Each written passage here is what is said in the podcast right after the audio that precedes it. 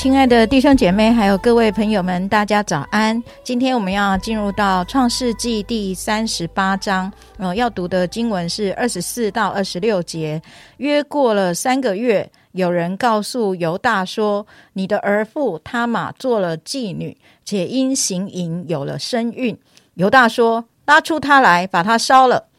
他玛被拉出来的时候，便打发人去见他公公，对他说。这些东西是谁的？我就是从谁怀的孕，请你认一认，这印和袋子并账都是谁的？犹大承认说，他比我更有意，因为我没有将他给我的儿子示拉。从此，犹大不再与他同寝了。今天为我们分享信息的是明山，我们把时间交给他。好，谢谢金姐，亲爱的弟兄姐妹，大家早安。呃，在昨天创世纪三十七章的最后呢，我们看到约瑟被他的哥哥们卖给了一群米甸的以实玛利商人，约瑟被带到埃及，卖给了法老的护卫长波提乏。我们会觉得，诶，如果这里直接进入三十九章，我们就继续看到约瑟在波提乏的家里发生的事情跟后续的发展，我们会觉得，哇，约瑟的故事是一气呵成哦，非常的顺畅。所以呢，可能会想说，诶，为什么在这里？会出现了一个创世纪三十八章，好，尤其呢，我想当我们读完以后，可能会觉得蛮疑惑的，因为呢，这个被神拣选立约的这个家族，好，公公没有公公的样子，先生没有先生的样子，弟弟没有弟弟的样子，啊，媳妇好像也没有媳妇的样子，感觉是一个非常混乱成一团的一个状态。好，其实犹大其实他距离亚伯拉罕这个神拣选的亚伯拉罕，好像才没有过几代耶，上帝。怎么能够容忍忍受他的选民居然是这个样子？他的家庭是这个样子？哦，圣经的作者，当我们在读创世纪三十八章的时候，我们会发现他一点都没有隐藏犹大的软弱，他里面的诡诈，跟我觉得他很粗暴哦。他的大儿子在神的眼中是被神看为恶的，神叫他死了。那按照当时的一个文化跟规的这样的一个习惯呢，其实弟弟是要把嫂嫂给娶过来，他要为哥哥生子留名，甚至呢，可能家里面所有所有的一些的财产。也要为哥哥留下一份，让这个家庭是可以继续延续下去。但是弟弟没有尽弟弟的责任，却恶意的欺负了嫂嫂。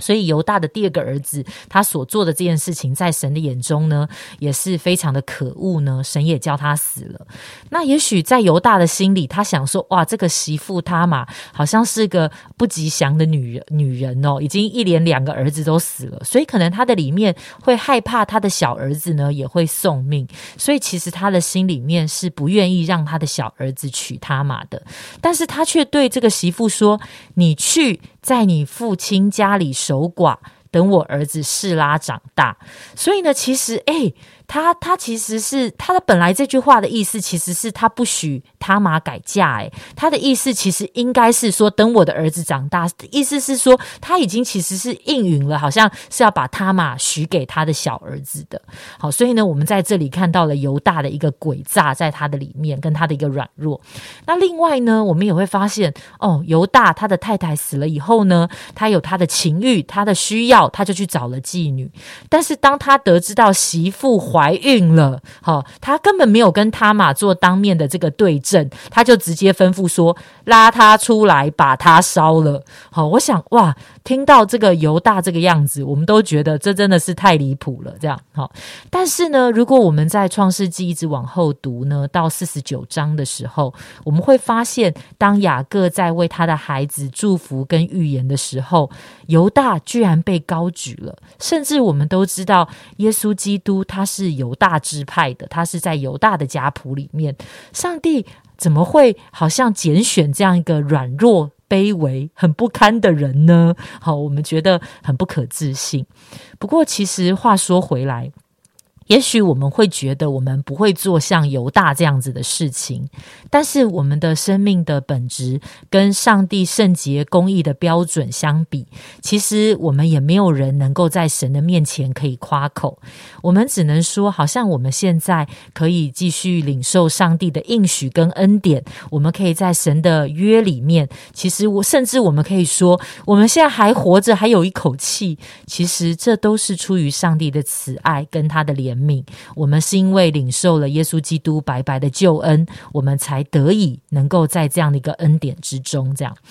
那当然，在这整个啊《创世纪》的三十八章的里面，我们看见他玛，她真的是一个很神奇的一个女子哦。那当然，这里可能没有讲太多，他玛是从哪里来的，她是哪里人？当然，有的人会说，也许从呃犹大他所在的地方，很有可能她是一个呃不是犹太人，她很有可能是外邦迦南的女子。那她这个这个呃这个他玛呢，其实她整个呃是个女子外邦人，其实可能在整个的家庭的里。面，他其实是一个比较弱势的位置，所以当他没有被夫家以一种公平，甚至是当时应该是所承袭的这样的一个习俗来对待，他却选择冒着一个生命的危险哈。因为呢，你看，呃，他们是可以说把他打死，或者把他烧死的，这样哈。他冒着一个生命的一个危险，他坚持要为他的丈夫好留，为他的夫家要留下儿子。好，虽然呢，可能我们会想说，哇，他的这个做法就是在现在的这个社会文化，我们都觉得蛮难以想象的。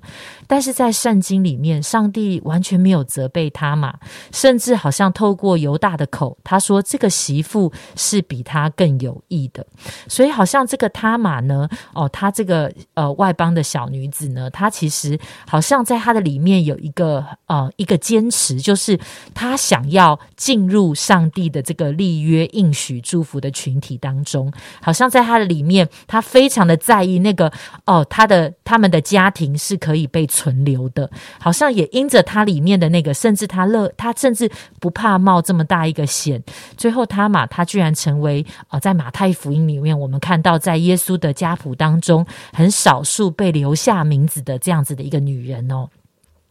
那我想，当我们想到这段经节的时候，经这段经文的时候，我们当然要应用的时候，不会说我们要效法他玛的这样的一个方式。但是，哦，也许我们也可以想一想，很多的时候，当我们想到上帝的一些的应许，或是上帝的心意，或是我们觉得哇，那是上帝所在意，上帝觉得一些重要的事情的时候，那我们会为愿意为了这样子的事情，我们会愿意付上代价，而我们会愿意要。得着上帝的应许，我们会愿意到什么样的一个地步呢？好，我谢谢明山的分享哈。那我鼓励弟兄姐妹，你看这个呃创世纪的时候，真的不要只有听这个 Q T 读所读的经文，因为时间的关系，所以没办法读全章。还是希望大家可以读一下全章，这样会比较理解哈。就是呃传道人所分享的信息这样子哈。所以呃，真的鼓励大家可以看一整章，比较知道呃刚才明山提到的那个前因后果这样。那呃，我觉得呃在刚才明山在讲的时候，哎，我忽然也在思考，就是。这个呃，除了明山提到说，哎，我们是不是愿意为着一些的应许付代价，坚持下去这样子？哈，这是我们从他马的生命当中可以看见的一个品质，生命品质。那我自己也在想，其实他马真的就是呃，跟犹大的这一段互呃互动里面，他真的是很受委屈的哈。就是说，其实他真的是尽本分，